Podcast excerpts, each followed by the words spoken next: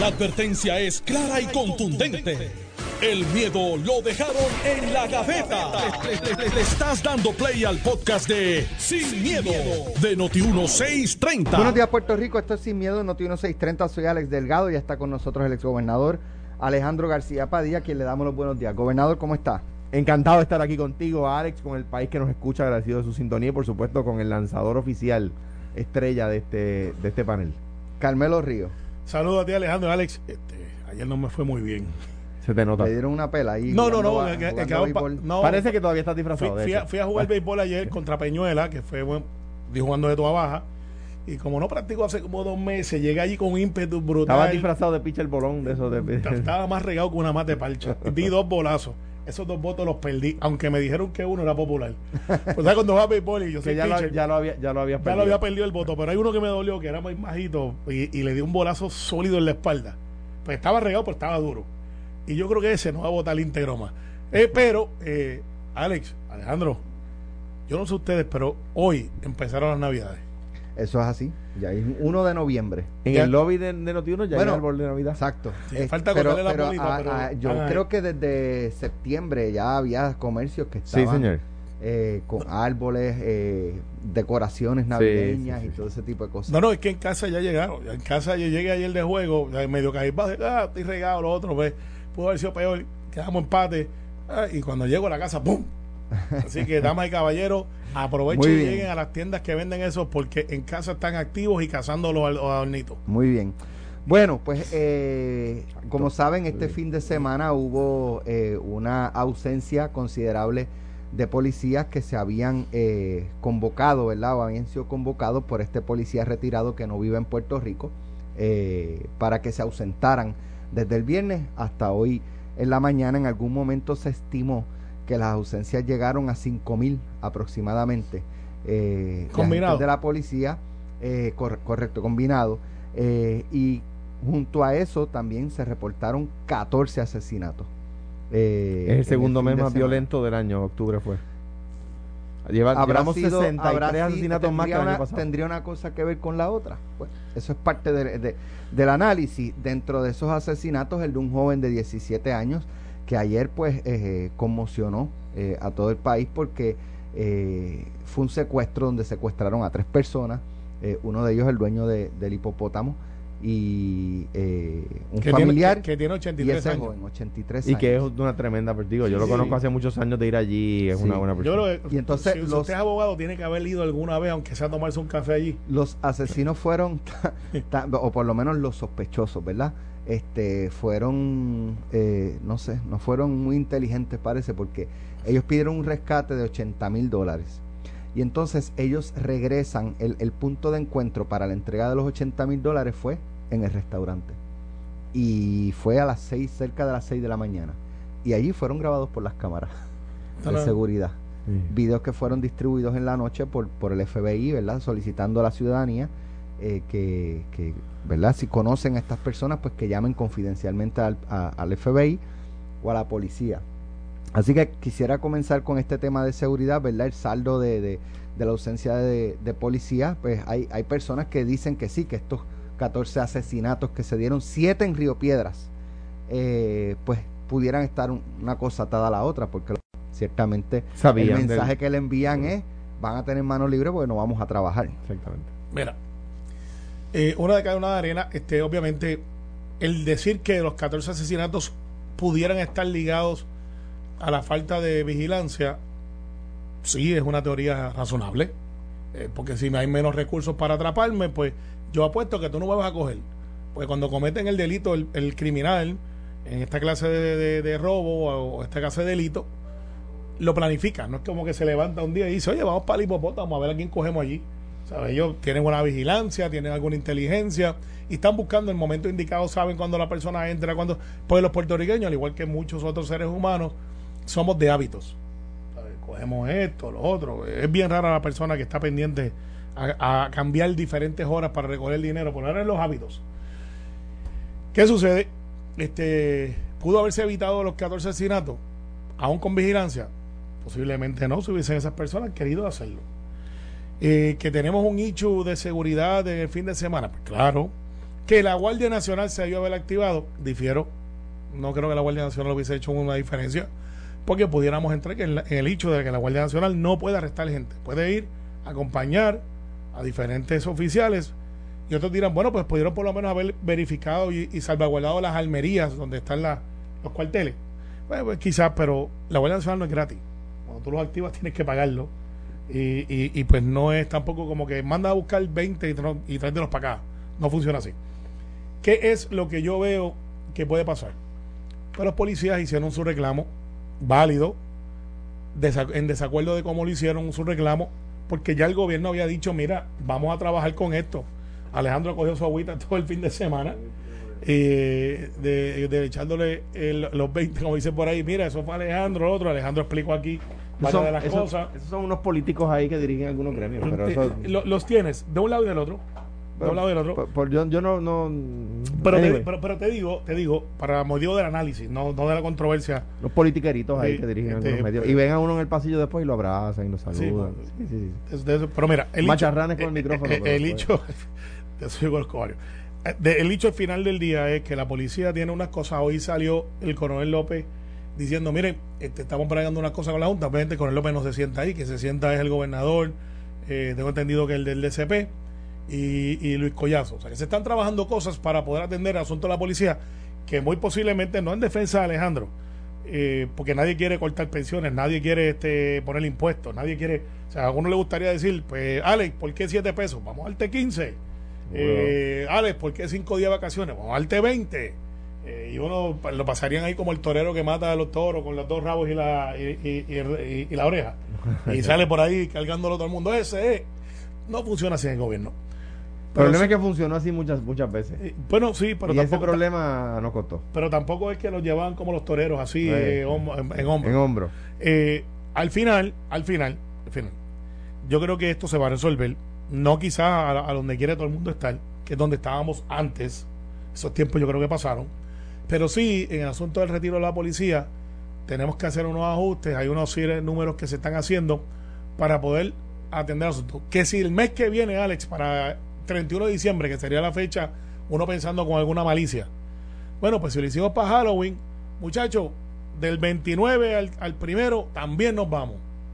Si hacen eso, que sería lógico pensarle que es la otra fecha crítica, están los tiros al aire, están todas estas cosas que han bajado muchísimo, gracias a Dios, eh, basado en las campañas que se han hecho, no en las vigilancias.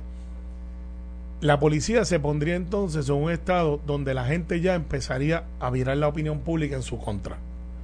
Mira, espérate, una vez está bien, ya te hicieron caso, se está trabajando, no es overnight, el gobernador ha dicho que para el año que viene, para verano, eh, ya se empiezan a ver unas cosas que se van trabajando y se están haciendo ya. Si ustedes se van otra vez a abandonar el trabajo, se va a virar la eso que Eso que tú dices, yo creo que ha pasado ya, por ejemplo, y es mi impresión con Lautier. Sí cada vez que amenazaban con abandonar labores y la, el efecto era dejar al, al ¿verdad? la gran posibilidad era dejar al país sin energía eléctrica, hasta ahí llegó este, la simpatía de, de, muchos sectores de la sociedad con la UTIER.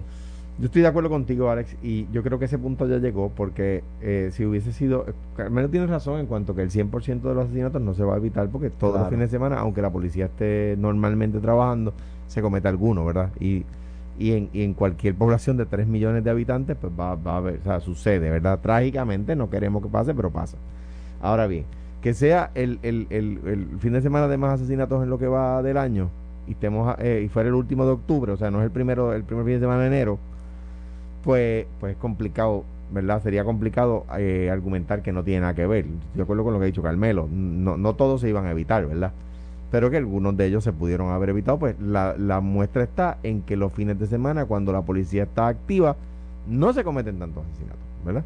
Y tienes, ya tienes, que ponle tú, cuarenta y pico de fines de semana que van en el año, cuarenta fines de semana que van en el año, donde los asesinatos eran menores a ese, ¿verdad? A ese número. Número uno. Número dos. Yo como ustedes saben, siempre soy absolutamente respetuoso de, la función del gobernador y habiendo yo sido gobernador, siempre me gusta decirlo, es mucho más fácil estar aquí y conversar que estar allí y tomar decisiones, ¿verdad? Dicho eso, yo creo que el equipo de seguridad del gobernador debe recomendarle algo más que decir, toda, hasta que no salgamos de la quiebra no voy a poder resolver el problema. ¿Y por qué lo digo? No estoy hablando de, y voy a atender el tema de lo que dijeron algunos eh, líderes PNP del... Muy populares, dos o tres por ahí. No, de, los que hablaron de mí, hubo, el primero de ellos postuló a Hiki frente a, la fortaleza cuando yo era gobernador en una manifestación de policía. Imagínate, no, no muy inteligente, pero anyway. O sea, que era visionario. No era, no era muy pues inteligente. Bueno, tú, pero tú estabas con Pierluisi en esa primaria. No, pero era visionario. te, estoy diciendo estoy a favor en contra. es que eh, eh, esa me la careta. A ver, sí, sigue, sigue, sigue. Anyway. Este, eh, voy a atender ese hecho, pero antes de eso, ¿fue una acción concertada? Sí, lo fue. ¿Fue una acción concertada? Lo fue. ¿Eso viola el Petrotac? Lo viola. Y el gobierno de Puerto Rico decidió no hacer nada. Nada. Nada es nada. Aquí eh, Tony López, que yo creo que es un buen superintendente, dijo, mira, yo, yo, yo confío en mis policías, motivándolos, que es lo más que él podía hacer, ¿verdad? No, no tenía otro recurso. No tenía. Pero pregunto yo, ¿verdad? Y, yo recuerdo, yo no sé si fue con Caldero, que eh, y de hecho, e, esa, esas acciones, vuelvo y digo, son las que viran la tortilla en la opinión pública contra las uniones. La UIA, cuando cerraron el túnel Minillas. Claro, eh, y, vandalizaron vehículos privados. Sí, que estaba gente que te tocó bocina, que le dijo, mira, tengo que llevar. pero Caldero dijo, no va a pasar nada, tranquilo todo el mundo, este, dejen los que se manifiesten, que hagan lo que quieran. Cuando ellos se quieran ir, pues que se vayan. Pues, y, eso era un túnel, o sea, y, eso, y, eso vio que, by, que by the way, que by the way, eh, no es cualquier eh, vía. Sí, no, no, no, Por el túnel Minilla no pueden pasar camiones de gasolina. Así es. que transporten gasolina. Pero, una este, cosa para cuestiones de seguridad. Ni ningún tipo de combustible. Una cosa para que Alejandro lo analice. By the way, te voy a decir algo. Estaba viendo este eh, algo que publicó la compañera periodista Yesenia Torres de que van a cerrar esta semana el tour, la salida para Bellas Artes. Ajá. Pero eh, por ahí es que pasan los camiones pueden salir bueno tendrían ahora que irse hacia la isleta de Viejo San Juan pero pueden salir virar para entonces montarse la Valorieta y si es que van para Carolina pero puede, si no se salen en la de Centro Europa ajá exacto. se pueden salir la anterior lo que pasa es que toman un semáforo que es el de la Fernández ah, no pero es que van a construir es una eh, reparación en la ambas. vía. Cierran ambas mi hermano bienvenido exacto. de hecho si cierran y si cierran ambas eh, pues no sé alguna lógica tendrán porque digo llegarás a la Fernández Junco quizás podrás pasar un poquito más adelante si es que vas para el hospital o que por sea, eso pero, pero después del hospital e, esa, esa cuesta que sube entre el banco y Centro Europa, ahí creo que en la vía van a ser este Va de acueducto. Okay. allí, allí, allí, se está hundiendo la carretera y, unos boquetes que, eso es lo que se está teniendo. Prepárese para vía alterna y para el tapocito. Pero mira, algo que yo quería traer a Alejandro, porque Alejandro fue jefe eh, o eh, chief, eh, commander in chief de la policía, o jefe de, Estado.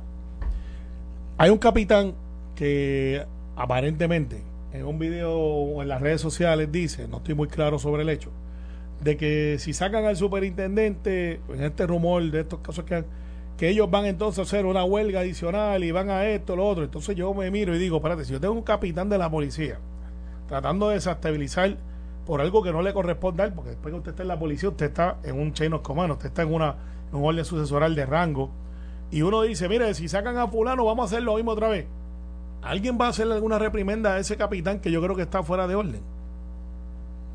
Porque pues primero que no está planteado la remoción del coronel López. Vamos a empezar por ahí. Segundo, que está tratando de incitar en una policía que está sensitiva a los hechos que están ocurriendo dentro de su uniformada. Y que sea un capitán amenazar, a decir que si el gobernador dentro de su facultad de remoción, que no está planteado, viene de momento y saca a alguien a que sea, que ellos van a hacer lo mismo otra vez. Yo no sé, pero para mí ese capitán necesita una, si es correcto la información que se divulga. Ese capitán yo lo llamo capítulo y le digo, ¿esto tú lo hiciste? Sí, cógete 100 ditas ahí para que, para que creen Dios. Porque usted no puede ser capitán de la policía, ni coronel, ni sargento en una, en una supervisión.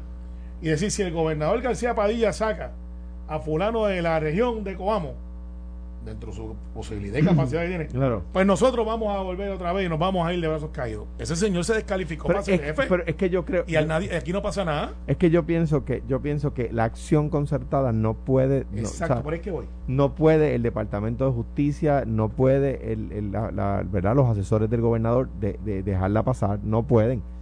Eh, me parece que entonces se la adueñan del gobierno, ¿verdad? Y le toman la temperatura. pero ahora, vamos a, y, un, punto bien breve, en cuanto a, lo, a los que a los que hablaban de mí, los líderes esos, o llamados ellos mismos líderes. Eh, usted compra un carro limón, va a un mecánico, el mecánico le dice que usted compra un carro limón y usted se enoja con el mecánico, en vez de enojarse con el que le vendió el carro limón, ¿verdad? Yo lo único que hice fue decirle en qué estado estaba el, sistema de retiro. Yo le dije, mire, esto está quebrado y como está, no se puede pagar. Eso es. Ay, usted se enoja conmigo. Ah, pues enójese, no hay problema, enójese. Pero por eso yo no quiero correr. Porque uno tiene que ir a mentir y decirle que todo va a estar bien. Entonces, si uno le dice la verdad, se, se enfogonan con C. Ah, mire, el sistema de retiro estaba quebrado. No lo quebré yo. Estaba quebrado cuando yo llegué les prometieron un montón de cosas y se las prometieron y se las aprobaron por ley. Y se le empezaron a pagar y quebraron el sistema. Sin identificar la Sin identificar el fondo. Entonces se enoja conmigo. Ah, tengo amigos que se enojaron conmigo. Amigos, amigos de, de, infancia que se enojaron conmigo. Ah, ¿por qué? Porque les dije la verdad. Ah, queremos un gobernador que nos diga la verdad, que tenemos que saber afrontar. Mentira. Si tienes un gobernador que te dice la verdad que tiene que saber afrontar, tiene que esperar cinco años para que la historia le dé la razón. O sea, hombre, o sea, Mire, el sistema de, del retiro estaba quebrado, no el de los policías, el de los policías, el de los maestros, el de empleados públicos, el de los jueces, todos. Y había que decírselo. Entraban siete centavos por cada dólar que salía. En aquel momento no había chavo en caja. Ahora hay chavo en caja. Ahora hay chavo en caja. En aquel momento no había. Pues había que decirlo. Ah, que eso que está bien, pues me enojo contigo. Pues está bien, porque la otra alternativa es un embuste. Ah, y podía hacer, ¿qué? Coger prestado y patear la lata. Por eso decidí no hacerlo. No es tan difícil de entender. Ahora, esa, estas son las consecuencias, la génesis. Carmelo, no sé, tú que eres legislador, por ejemplo, yo hablaba en la semana pasada y escribí una columna respecto eh, alternativas o sea, hacer, eh, hacer nada, esperar que se resuelva la quiebra o que, o que San Juan baje el dedo, la, la Junta decida y nos cruzamos de brazos. No, no, mira, se está haciendo unas gestiones porque, pues ciertamente, ante la, la asignación de dinero federal que tenemos, que no es eterna, no es eterna, pero ciertamente vamos a tener varios años donde vamos a estar recibiendo una cantidad que no estaba programada, que por lo general teníamos que sacarlo de nuestro bote. Y esto de Medicaid, Medicare, yo creo que fue un un bálsamo espectacular porque esa cantidad de dinero no la esperábamos.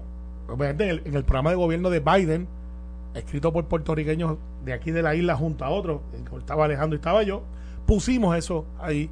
No nos han dado crédito, pero en el plan de gobierno de Biden está eso ahí escrito por nosotros, aquí en Puerto Rico. Y Biden nos cumplió esa promesa, porque eso viene de allá. Eh, y del lado demócrata, full. Para los que critican los demócratas, esto, lo otro, fue Biden del lado demócrata, full. Con la objeción de los republicanos, dicho sea de paso. no te he dicho eso. Así es. No, no, es que ese es récord para que para los que se pasen criticando por ahí. Ese dinero ahora va a estar disponible, Alex. Y ese no, no es que sea una tarjeta de crédito nueva, pero vas a poder hacer otras cosas. Entre ellos, ¿cuánto cuesta?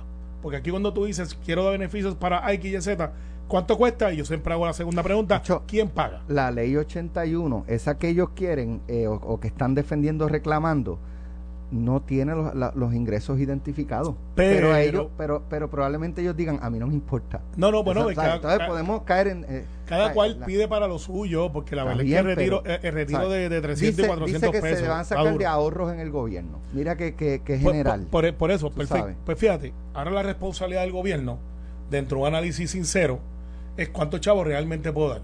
Ah, cuesta 120 millones de pesos, por poner un número. Porque lo de retiro de las pensiones yo sabía que si llegabas a 1500 para arriba y le cobrabas 8.5 de las pensiones, eh, si tú no querías que eso pasara, tenías que poner 60 eh, millones. Si era de 2000 para arriba, eso costaba 40 millones anuales. Al, año eso es lo que cuesta. Pues ¿cuánto cuesta la ley 81? Pues, pues ese análisis hay que hacerlo. A lo mejor cuesta 60, 80, 100 millones. Puede ser, Alex. Tenemos el dinero pues ahora con este dinero que se acaba de liberar. Que Pero eso, es, eso es poner un parcho. Espérate, para que vamos. Eso es poner un parcho. Ahí es que vamos. ¿Cuánto realmente o por cuánto tiempo yo puedo sostener esa deuda? Pues vamos a poner que diga, mira, son 100 millones, eh, por 7 años lo podemos hacer, pero si en vez de 100 millones ponemos 70 y quizás no llegamos al 100% de lo que querían, pero llegamos a un 70% y podemos extenderlo a 20 años, este análisis es duro, pero es económico y es de números, la gente se va a morir, porque recuerda que cuando usted retira, la expectativa de vida se va achicando. El problema que hemos tenido con el Seguro Social y con el retiro es que la gente ha durado más. Y los actuariales decían, mira, eh, apostamos a, que Minguito se va a morir a los 75. Ahora Minguito tiene 89 y anda por ahí. no, pero déjame... déjame, es más complejo que eso. No, no, no, pero y sin, sin enmendar lo que estás diciendo, solamente un punto. Los actuariales le decían al gobierno, tienes que enmendarlo. Esto no... no o sea, cuando para la época en que yo nací, hay reportajes de periódicos, en 1970, 71, 72, hay reportajes de periódicos diciéndole al gobernador Ferré, y luego el gobernador Colón, y luego el gobernador Romero, y luego el gobernador Rosselló, etcétera. El sistema de retiro está mal. Aníbal. de, hasta, hasta, o sea, a todos. Al sistema de retiro está mal. Claro, y, y, y, pues pasó lo que pasó, medio. Yo lo que digo, Alex, es que ahora tenemos la expectativa de poder hacer algo. Tenemos dinero, empezamos a pagar la deuda pronto, y cuando la juez diga esto se aprobó, parece que vamos por ahí, se emite la nueva deuda, un descuento brutal, nos llega esa cantidad de dinero federal, tenemos como 50 billones todavía anunciados, aprobados, que no han llegado a Puerto Rico, eso va a crear una, generar un, una economía en burbuja, porque no es una economía que estamos generando nosotros ese dinero, es que nos llegó. Y si nosotros hacemos lo correcto, vamos a poder tener un desarrollo económico donde podemos resolver el asunto de la policía. ¿Cuándo, Alex? El que diga que es antes que se acabe el año está mal. Esto para el año que viene vamos a ver unas cositas. Yo lo sé porque lo hablé con el gobernador. Después vamos a ver otra. Y la policía, pues, tenemos que ver con su salario, que es algo a corto plazo que podemos hacer. Ahí la Junta nos tiene que ayudar, porque tiene que reconocer que tenemos un nicho real de seguridad. Hablando del gobernador, ¿lo escucharon el viernes? Yo lo escuché. Lo de los carros. Sí. Vamos a poner, vamos a poner aquí el, el, sonidito. Yo no sé cómo Carmelo va a defender esto, pero vamos a escuchar, vamos a escuchar. Con la verdad. ¿Por qué aquí tenemos que tener un sistema tan complejo para eh, los arbitrios de los automóviles? ¿Por qué aquí penalizamos al que quiere tener un, un carro quizás un poquito más de lujo, de mejores condiciones o con mejores atributos? No, debemos incentivar debemos incentivar obviamente la compra de vehículos eléctricos e híbridos y eso sí puede ser una tasa preferencial, pero el resto de los vehículos, desde mi punto de vista, y no estoy prejuzgando porque el, comité multisectorial está para asesorar y yo dejaré que me asesoren, pero yo pensaría que es una misma tasa para todos los demás. Si tenemos en nuestras carreteras mejores vehículos, en mejores condiciones, eso es bueno para todos, para también calidad de vida, hasta para el turismo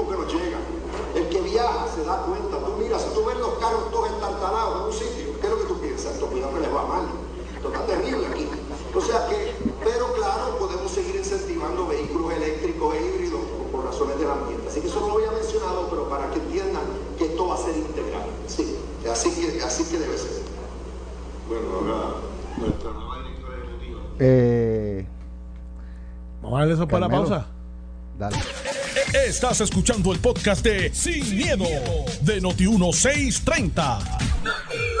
Bueno, ya estamos de regreso. Eh, vamos a hablar ahora de los carros del gobernador, los carros destartalados, los que no pudieron escuchar quizás ahorita eh, el audio de qué fue lo que dijo el gobernador. Vamos a escucharlo nuevamente. Los para los automóviles. ¿Por qué aquí tenemos que tener un sistema tan complejo para eh, los arbitrios de los automóviles? ¿Por qué aquí penalizamos al que quiere tener un carro quizás un poquito más de lujo, de mejores o con mejores atributos, ¿no? Debemos incentivar, debemos incentivar obviamente la compra de vehículos eléctricos e híbridos, y eso sí puede ser una tasa preferencial, pero el resto de los vehículos, desde mi punto de vista, y no estoy prejuzgando porque el, comité multisectorial está para asesorar, y yo dejaré que me asesoren, pero yo pensaría que es una misma tasa para todos los demás si tenemos en nuestras carreteras mejores vehículos, en mejores condiciones, eso es bueno para todos. Para también calidad de vida, hasta para el turismo que nos llega. El que viaja se da cuenta. Tú mira, si tú ves los carros todos estartalados en un sitio, ¿qué es lo que tú piensas? Esto cuidado que les va mal. Esto está terrible aquí. O sea que, pero claro, podemos seguir incentivando vehículos eléctricos e híbridos por razones del ambiente. Así que eso no lo había mencionado, pero para que entiendan que esto va a ser integral. Sí, así, así que debe ser. Este, habla, él, menciona vehículos de lujo. Eh, pero después recalca un poco más en vehículos híbridos y, que protejan al ambiente. Eso, esos pagan cero impuestos. O sea, no le puede a los, a los eléctricos y a los y a los híbridos no le puede bajar los impuestos porque pagan cero. Eh, tengo mi duda. Creo, no, tengo, tengo mi duda, no te puedo decir que no, tengo mi duda. Yo, tengo una tabla aquí, No la tengo. Mm, yo no tengo. pues yo firmé la ley. Vehículo. Pero no, pero como las cosas se derogan después. Por, eso tengo mi duda. Pero parece que el PNP le haya puesto los impuestos. Tengo mi, tengo mi duda, no te estoy diciendo una cosa de otra, pero sí no tengo duda sobre esto. Alex, para que estemos claros antes de empezar la, la conversación. Yo estaba hablando con el economista Yo Rodríguez, me envió la tabla. Te, asústate porque eh, yo no sabía esto. Si tú tienes un carro que lo compraste en 6.170 o menos, el impuesto mínimo son 637 dólares. 10% más o menos. Mayor de 6.170 hasta 10.690 son 637 más el 10.2% en exceso de 6.000. Mayor de 10.000 hasta 21.000, que hay un montón de gente. Es 1.098 dólares de impuesto flat plus 19.6 del exceso de 10.690. Ahora vamos donde está casi todo el mundo mayor de 21.380 hasta 31.780, usted va a pagar, aguántate, 3.188 más el 23.0% del exceso de 21.380. Ahora vamos donde estamos tú, Alejandro y yo, que tenemos guaguitas de esas pick-up que no son las caras, pero... Se treparon los precios. Ahí vamos. Mayor de 31.780 hasta 44.890, que eso no es un carro de lujo, eso es carro normal. Digo, en el caso de pick-up hasta para trabajar. Exacto, son para trabajar. Trabajo. Si es agricultor bona fide, no paga impuestos. O constructor. Que, son, constructor depende. pero, pero que depende. Lo que quiero decir es que depende de, del vehículo. Si usted está entre 31.780 y 44.890, usted paga, o ya pagó, 5.575 billetes más el 27%, 27.2 del exceso de 31.000. Y los de 44.000, para que, para que enjoyen mayor de 44 mil, usted se compró un carrito de 44 mil 890 y usted va a pagar 9 mil 253 dólares más el 34% del exceso de 44.890. Y era peor, esas tasas se bajaron 15% en el 2015 por ahí. De hecho, yo me molesté con, con, lo, con, la gente de la industria de, de los vehículos de motor porque yo envié un proyecto bajando los impuestos de los carros de 10%. Y ellos fueron allá y cabildearon. Yo había acordado con ellos el 10%. Ellos fueron allá y cabildearon y me, me miró para atrás con el 15%. Estuve a punto de vetarlo, nada más que por jaiba. Que, que, esto salió, esto, de hecho, para darte razón, me acaba de escribir un amigo mío que te conoce, que él acaba de comprar un híbrido y fue cero arbitrio. Cero, sí, sí. que estipulado ese. entonces, pero cuidado, ojo, algo, para, yo sé que Carmelo está en ese equipo, ahí muy, muy, muy de, hay, hay eh, representantes de marcas que tienen pocos modelos eléctricos o híbridos y quieren, con un argumento ahí un poco eh, laxo, que le bajen los impuestos a los de gasolina y se los pongan, se los suban un poquito a los híbridos y a los eléctricos. Yo creo que eso sería un error. ¿Por qué? Porque es contrario a lo que el gobernador está buscando, número uno, y número dos, es contrario al medio ambiente. O sea, hay, hay jóvenes puertorriqueños que están abogando porque para el 2030 el 100% de los vehículos de motor que se vendan en Puerto Rico sean eléctricos. Eso lo de un que pasa es, yo, yo entiendo, pero la mayoría del ciudadano común lo que compra es de gasolina porque no le alcanza para comprar un vehículo híbrido porque es más caro, aún sin impuestos. Pero espérate, es más caro. Y, también, también esto, una amiga Lidian, amiga, se compró un de estos Tesla que no son los caros. Sí, el, y, y yo lo vi, caro chulísimo. Y yo le digo, wow, ¿y cómo te funciona? Me dice, no, chicos, en verdad es como con un dolor de cabeza y un estrés. Digo, ¿por qué? Si el carro está bello y es eléctrico. Me dice, pues yo me tengo un trabajo, ya razonista pública, estoy en la isla y la infraestructura no está ahí. O sea, yo me voy para Mayagüez, por ejemplo, y, y, estoy como que pendiente si me quedo sin. Pero si eso, va a mejorar porque la demanda, la demanda va a crear la oferta como, como en todo, ¿verdad? Claro. Entonces, yo, cuida, o sea, entiendo lo que dice el gobernador. Yo creo que, que la crítica al gobernador no fue justa porque él no cuando dice no me gustan los cajos de, estar talados, pues a mí tampoco, a nadie le gustan los cajos talados, ¿verdad? él, lo, utiliza en, en el contexto de que si usted va, vamos, olvídense de la gente que viene aquí, si usted va a un país de vacaciones y lo que ve es deterioro, carros tochados y eso, pues que eso le envía un mensaje que ahí las cosas están bien mal. Bueno, y, que si, y que si este ve quizás eh, mayor pomposidad, por decirlo de alguna forma, mejor infraestructura, mejores vehículos, mejores. Pues entonces, Pues el yo- mensaje es que ahí las cosas se están haciendo bien o que hay eh, Yo- progreso. Yo creo que no es un buen ejemplo, y o sea, no, no es una crítica al gobernador porque yo creo que lo sacaron de contexto en la crítica en el weekend y, y no, no porque yo me dedique a defenderlo, pero hay que decirlo, ¿verdad? Ahora bien, Perú tiene más turismo que Mónaco. O sea, no, no, no, no, no, no es, no es como, no es así. Cusco tiene más turismo que, eh, que, eh, eh, ¿qué te digo? Milán. Eh, o sea, no, no es, no es así. Bueno, lo que- Entonces, o sea, que- que- quiero decir que la- quizás el ejemplo no es el más adecuado, pero el gobernador no está diciendo nada que sea falso, ¿ves?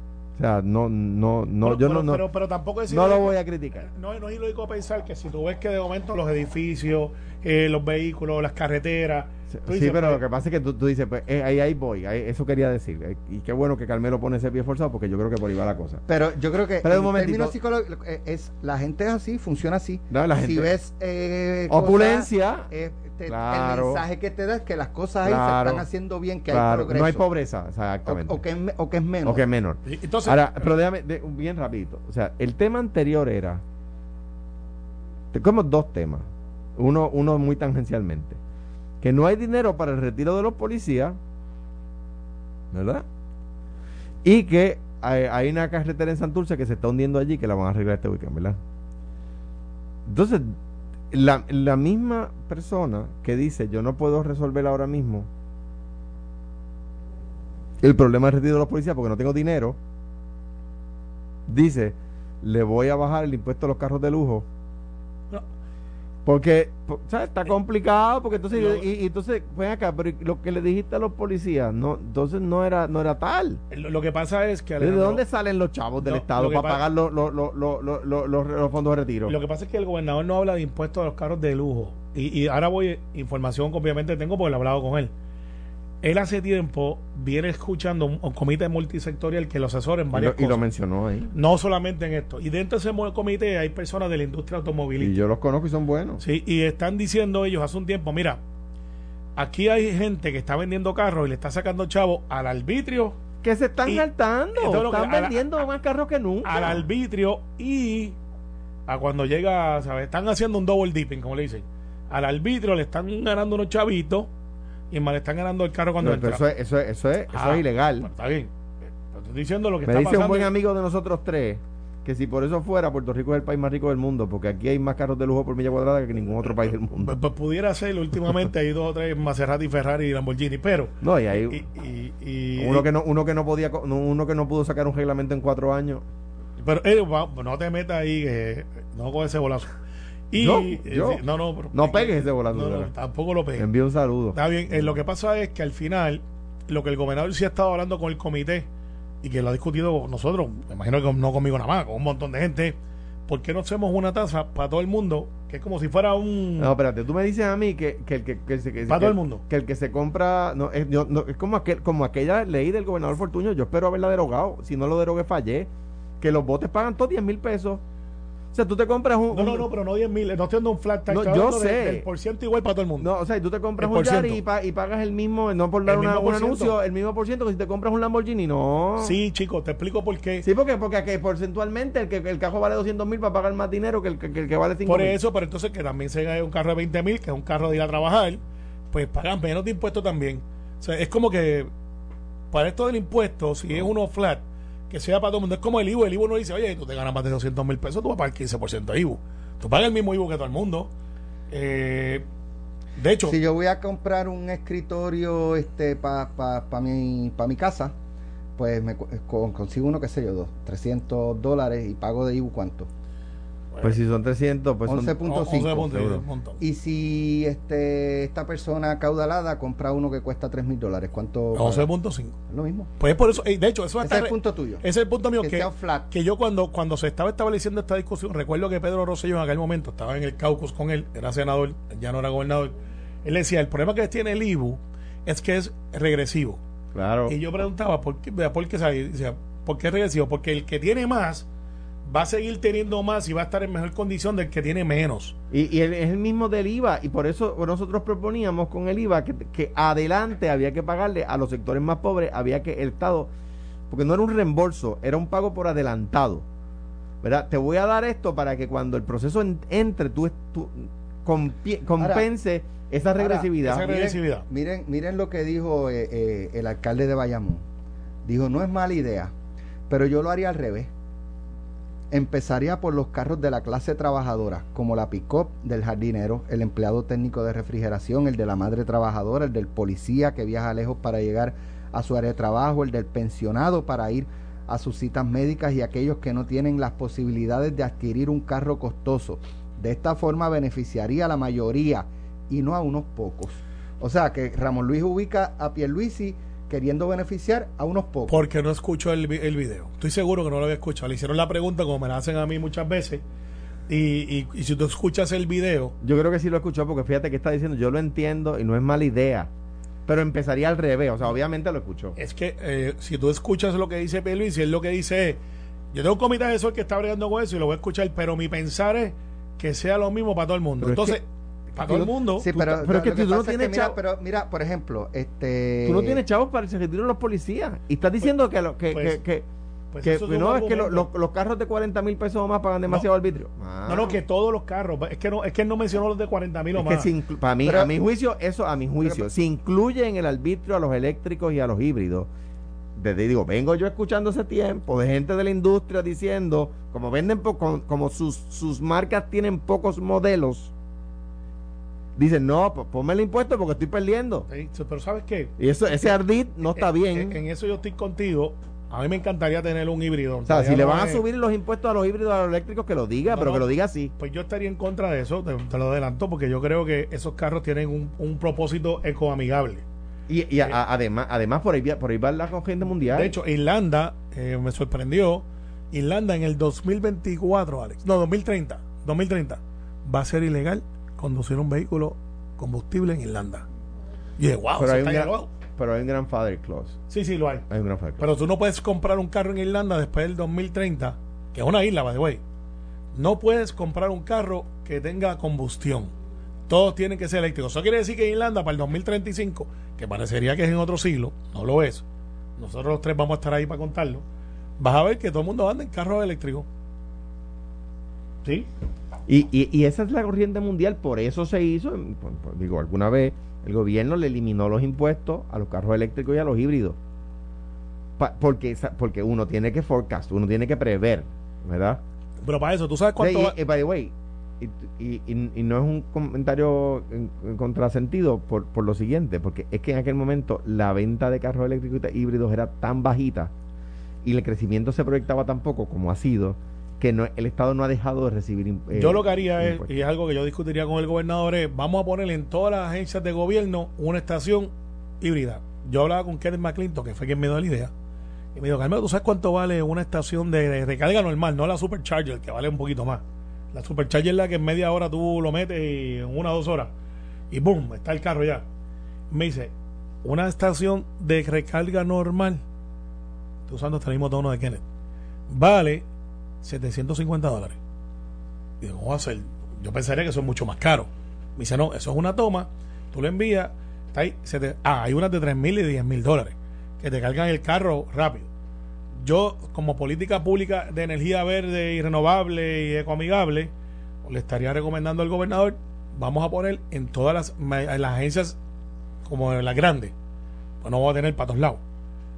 una, una bomba, una bomba no, una estación de recarga para enviar un mensaje a la ciudadanía para que la amiga mía que por ejemplo tiene un carro eléctrico pueda ir a Mayagüez y en Mayagüez sabe que va a haber una, estación donde están las agencias de dar servicio.